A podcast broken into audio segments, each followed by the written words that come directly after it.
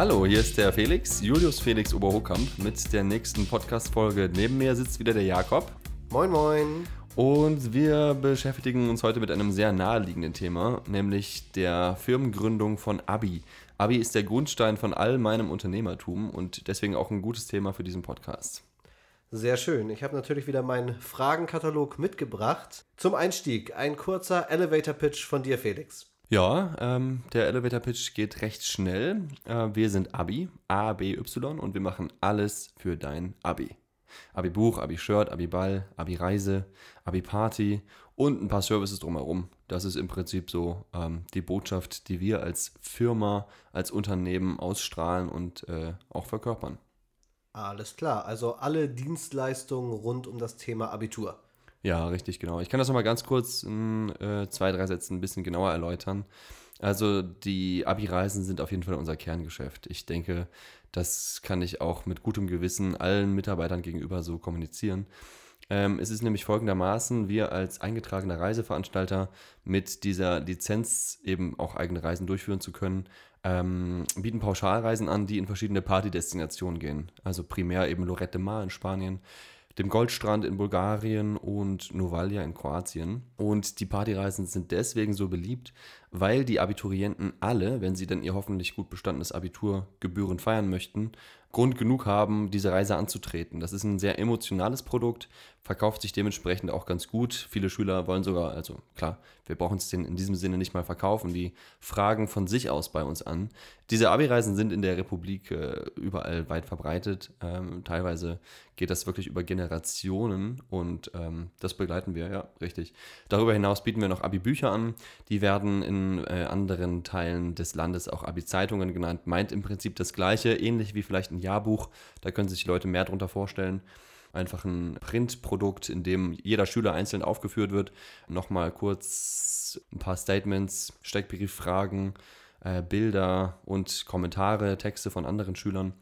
Äh, darüber hinaus Rankings, Lehrerzitate und alles weitere, was sonst noch so in einem individuell erstellten und personalisierten Abi-Buch aufgeführt sein muss. Oder eben mhm. Abi-Zeitung. Ja.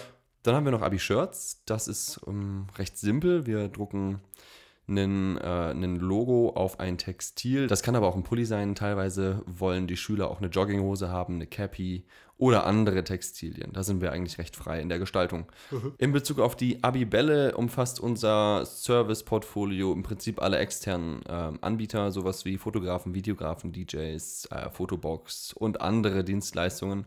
Wobei ich auch sagen muss, dass wir geografisch so ein bisschen unterscheiden. Ne? Also wir kommen hier selber aus Niedersachsen.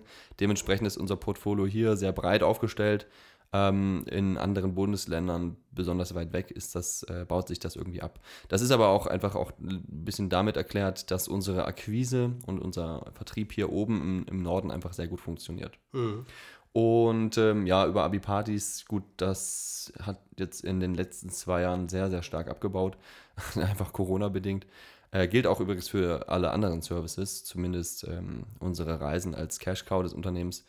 Ja, da kann ich jetzt gerade nicht so viel drüber sagen. Also wir bieten halt den Schülern an, dass wir ihnen die Abi-Party organisieren, sie dadurch für ihre Vorfinanzierung des Abi-Balls ein bisschen Geld sammeln. Mhm. Ähm, ja, das wird auch oft Vorfinanzierungspartys genannt. Mal gucken, ob wir da wieder reinfinden jetzt. Ja, dann gehen wir mal ein bisschen tiefer in die Thematik rein. Jetzt ist es ja so, ich glaube, die Abi GmbH war so ziemlich dein erstes Unternehmen, deine erste Unternehmung. Damit bist du quasi gestartet, richtig? Ja, das ist richtig, wobei ich die Abi GmbH erst 2018 gegründet habe und davor bin ich als eingetragener Kaufmann firmiert, davor noch als Gesellschaft bürgerlichen Rechts, das ist die GBR, die man halt eben einfach nur mit einer Gewerbeanmeldung in der Gemeinde firmiert, recht simpel, aber ich kann das direkt mal von vorne, vorne einsteigen, weil ich ja. nämlich tatsächlich nach dem Abi direkt auch schon gestartet bin. Also wer jetzt vielleicht diesen Podcast hört und sich selber jetzt in dieser Lage sieht, ähm, das war nicht alles so in Stein gemeißelt. Das war nie so ganz klar, welchen Weg ich bestreiten würde. Mhm. Ähm, ich habe halt für mich gemerkt, vertrieblich habe ich einige Fähigkeiten. Ähm, und ja, aus diesem Grund wollte ich mich durch einen Zufall eigentlich auch bedingt ähm, mit den Abi-Reisen versuchen. Also ich war erst Reiseleiter in äh, Lorette de Mar. Das war mittlerweile halt für einen konkurrierenden Reiseveranstalter, zu dem ich auch auf keinen Fall wieder zurück möchte. Also jetzt hier kein böses Blut im Podcast, aber äh, ich, ich, bin froh über die Erfahrung, die ich da gemacht habe und auch äh, vertrieblich jetzt den eigenen Weg, den ich unternehmerisch bestreite, mhm. der ist doch, denke ich, für mich aber der lukrativere, interessantere und perspektivisch wertvollere. Gut, ähm, angefangen als, äh, als Vertriebler für diese Abi-Reisen, einfach aus dem ganz schlichten Grund, dass ich ein Rieseninteresse an diesen Reisen hatte, auch die selber zu begleiten.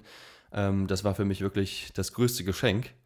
Ähm, muss aber dazu sagen, mit den zunehmend wachsenden Herausforderungen im Laufe des Unternehmertums kam das immer kürzer ich habe dann irgendwann, äh, ja, war ich wirklich fast nur noch im Vertrieb tätig und habe dann keine Reisen mehr begleitet. Das ist natürlich sehr schade. Ja. Mittlerweile bin ich jetzt auch schon zehn Jahre raus, also da fehlt jetzt, also ist jetzt auch schon wieder so eine kleine Distanz zu den Schülern, wobei ich auch sagen muss, unser Unternehmen lebt, ne, das muss ich ganz ausdrücklich so betonen, lebt von der Nähe zum Kunden. Also wir sehen uns auf einem Level mit dem Kunden, ähm, wir kennen unsere Kunden, ähm, wir versuchen die Services so aufzustellen, uns so zu positionieren, dass dem Kunden mit schülergerechten Preisen entgegengekommen wird und äh, wir auch unsere Leistung, dass die, die Ausschreibung dementsprechend anpassen. Genau, also dann gehe ich nochmal kurz zurück. Ich habe halt sehr schnell die Perspektive gesehen, einfach darin, äh, nicht nur vertrieblich tätig zu sein, sondern irgendwann dann auch als eigener Reiseveranstalter und auch ähm, Arbeitgeber für, für, für diese anderen Services. Das, das klingt jetzt irgendwie gerade ein bisschen komisch. Ähm, nicht nur Arbeitgeber, sondern auch eben äh, Dienstleister. Das ist das bessere Wort. Mhm. Um auch eben Abi-Bücher, Abi-Shirts, Abi-Bälle ähm, anzubieten. Und genau, deswegen bin ich von vornherein immer nur auf Wachstum gegangen. Also ich habe mir eigentlich nie was draus gemacht, dass wir vertrieblich ähm, gut funktioniert haben, sondern habe alles investiert in den Aufbau des Unternehmens, Mitarbeiter, Ressourcen, IT und auch sehr, sehr viele Fehler gemacht. Also ähm, Demut musste ich definitiv lernen. Dazu zählt zum einen natürlich das ganze Thema Personal. Also ich hatte ja noch parallel mit dem Studium, Studium begonnen, aber einfach auch schnell gemerkt, das macht gar keinen Sinn. Also ist zu studieren, während man noch ähm, während man schon Umsätze generiert und dann aber auch für, das, für den Lohn der Mitarbeiter aufkommen muss, das war einfach nicht interessant. Das hat ähm, überhaupt keinen Sinn gemacht und darüber hinaus habe ich auch im Studiengang, das war BWL, äh, wobei ich jetzt äh, nichts pa pauschal gegen den Studiengang äh, sagen möchte, das hat für mich einfach nicht so gepasst. Und genau, dann habe ich mich voll und ganz darauf fokussiert, die Aufgaben wurden immer vielseitiger mit dem, äh, mit dem, mit dem Wachstum des Unternehmens. Mhm. Und das, das hat, nahm dann so den Lauf. Wir haben äh, ja, bis 2018, 19 um die 10.000 Gäste gehabt, die wir in die Sommerdestination gebracht haben. Dazu kamen dann nochmal 20.000, 30.000 Gäste äh, für unsere anderen Services, je nachdem, wie stark die Saison dann eben verlief. Und endete dann tatsächlich mit Corona. Das äh, muss ich sagen, war ein sehr einschneidendes Erlebnis. Wir, ja, haben, wir haben einen Großteil unseres äh, Volumens eingebüßt. Ich bin sehr, sehr froh, dass wir in Deutschland leben, dass, wir, dass es aufgefangen wurde. Ähm, war auch von Anfang an nicht ganz absehbar. Das hat mich auf jeden Fall auch Vertriebler gekostet. Und bei unserem offline-basierten Vertriebsmodell tut das natürlich besonders weh, weil das kannst du schlecht kompensieren. Das sind wirklich Individualisten. Ja, und heute, ähm, glaube ich, sind wir wie Phoenix aus der Asche wieder auferstanden. Also wir haben ein super Team, einen unglaublichen Spirit. Also was ich hier tagtäglich erlebe bei uns im Office, ähm, das lässt mein Herz höher schlagen. Ich bin sehr, sehr froh, diesen ganzen Weg bestritten zu haben und jetzt an dieser Stelle zu stehen. Weil natürlich, wie du auch selber sagst, Abi ist das Sprungbrett gewesen. Das ist das, das Sprungbrett ins eigene Unternehmertum. Mhm. Und ähm, wie ich auch schon sagte, dieses, diese Erfahrung, die ich gemacht habe mit, dem, mit, dem, mit den Fehlern, die ich äh, gemacht habe, ähm, die haben mich hierher gebracht und dafür bin ich sehr, sehr dankbar. Toll. Ja, sehr schön. Vielen Dank für den Einblick. Dann äh, können wir uns jetzt äh, ja, Abi noch mal ein bisschen genauer angucken. Klar, die Zielgruppe ist eigentlich klar, SchülerInnen in jeglicher Form, insbesondere AbiturientInnen, oder? Genau, ja, richtig. Also wir haben natürlich ähm, mittlerweile so ein bisschen das Portfolio erweitert. Mhm. Ähm, Im Zuge dieser eigenen Reise, Reiseveranstalterlizenz äh, sind wir eben auch in der Lage, Reisen aller Art durchzuführen. Der Fokus liegt aber absolut auf dieser Zielgruppe, richtig. Okay, cool. Und über die Vertriebswege hattest du auch schon ein bisschen was gesagt. Ähm, vielleicht kannst du da noch mal kurz ein bisschen näher drauf eingehen. Wie ist das aufgebaut? Ja, sehr gerne. Also wir arbeiten primär mit einem offline-basierten Vertriebsmodell. Dementsprechend ist es für uns wichtig, Vertriebler zu finden, die unser Unternehmen repräsentieren, ähm, die sich eloquent, verkäuferisch, aber auch trotzdem auf, auf dem Level ähm, mit dem Abiturienten ähm, geben und das auch verkörpern. Und ja, ich kann das mal ganz kurz auch im Detail erklären. Äh, es funktioniert dann so, wir haben sehr, sehr viele Anfragen, Folgeanfragen von äh, Vorgängerjahrgängen, die wir dann wirklich lokal vor Ort in der Schule aufsuchen. Da ist auch mal die ein oder andere Schule dabei, die wir einfach mal kalt akquirieren. ähm, mhm. und ein bisschen auf uns aufmerksam machen, Kataloge da lassen, äh, vielleicht auch mit einer, mit einer Nummer von der Schule gehen, um dann eben in den Vertrieb zu starten. Gut, in der Regel funktioniert natürlich der Vertrieb dann eben über diese Empfehlungen. Also wir haben äh, ein, ein, starkes Empfehlungsmarketing, einfach auch aufgrund dessen, dass wir das intensivieren, also zum Beispiel ähm, mit, äh, mit Rabatten oder mit, mit anderen Möglichkeiten, die uns da zur Verfügung stehen. Ich wollte jetzt nicht auf jedes äh, Geschäftsgeheimnis eingehen, aber wir haben äh, darüber hinaus noch einen, einen starken Online-Vertrieb, einfach über den wir viele Anfragen generieren, über unsere App, die wir jetzt gerade neu bauen, also je nachdem, zu welchem Zeitpunkt ihr euch diesen Podcast anhört, sind wir vielleicht auch schon äh, nur noch auf dieser neuen Plattform. Derzeit fahren wir zweigleisig. Wobei ich dazu sagen muss, dass sich diese Investition in die App im Nachhinein jetzt dann doch als Fehler herausgestellt hat. Aber man muss Fehler machen, man darf sie nur nicht wiederholen, weil dann hat man auch ein Learning. Und naja, das ähm, kennt man ja den Spruch, am Ende lernt man eben nur aus den Fehlern. Um das kurz nochmal zu erläutern, das war ursprünglich ein Projekt, das ich über Freelancer in Auftrag gegeben habe mit einem Entwicklungsteam aus Belarus. Im Nachhinein war das aber ein bisschen schade, weil ich war einfach zu jung und das ist mir auch in meiner äh, Laufbahn öfter mal widerfahren, dass ich einfach nicht ernst genommen wurde. Und ähm, ja, im Nachhinein hatten wir halt äh, das, das Projekt äh, komplett outgesourced und weder einen eigenen Programmierer, einen eigenen Entwickler äh, in-house eingestellt, durch fehlende Kompetenzen waren wir dann nicht in der Lage, äh, das aufzufangen und dann mit dem Projekt weiterzuarbeiten. Im Nachhinein haben wir uns entschieden, den, den Code stehen zu lassen und einfach neu zu bauen. Ne? Das war jetzt natürlich für uns ein bisschen schade. Hat viel Geld gekostet. Aber auch das ist eben eine Erfahrung, die man dann macht. So im Laufe dieser Unternehmung. Okay, aber da hast du ja einen ganz wichtigen Bereich angesprochen, die Digitalisierung der Reisen. Was bietet das denn für einen Mehrwert für die KundInnen und auch ja, für Abi?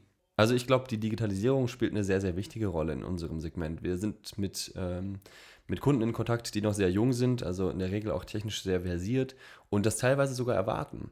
Also die finden so einen Zettel, den sie dann ausfüllen müssen, vielleicht sogar unseriös.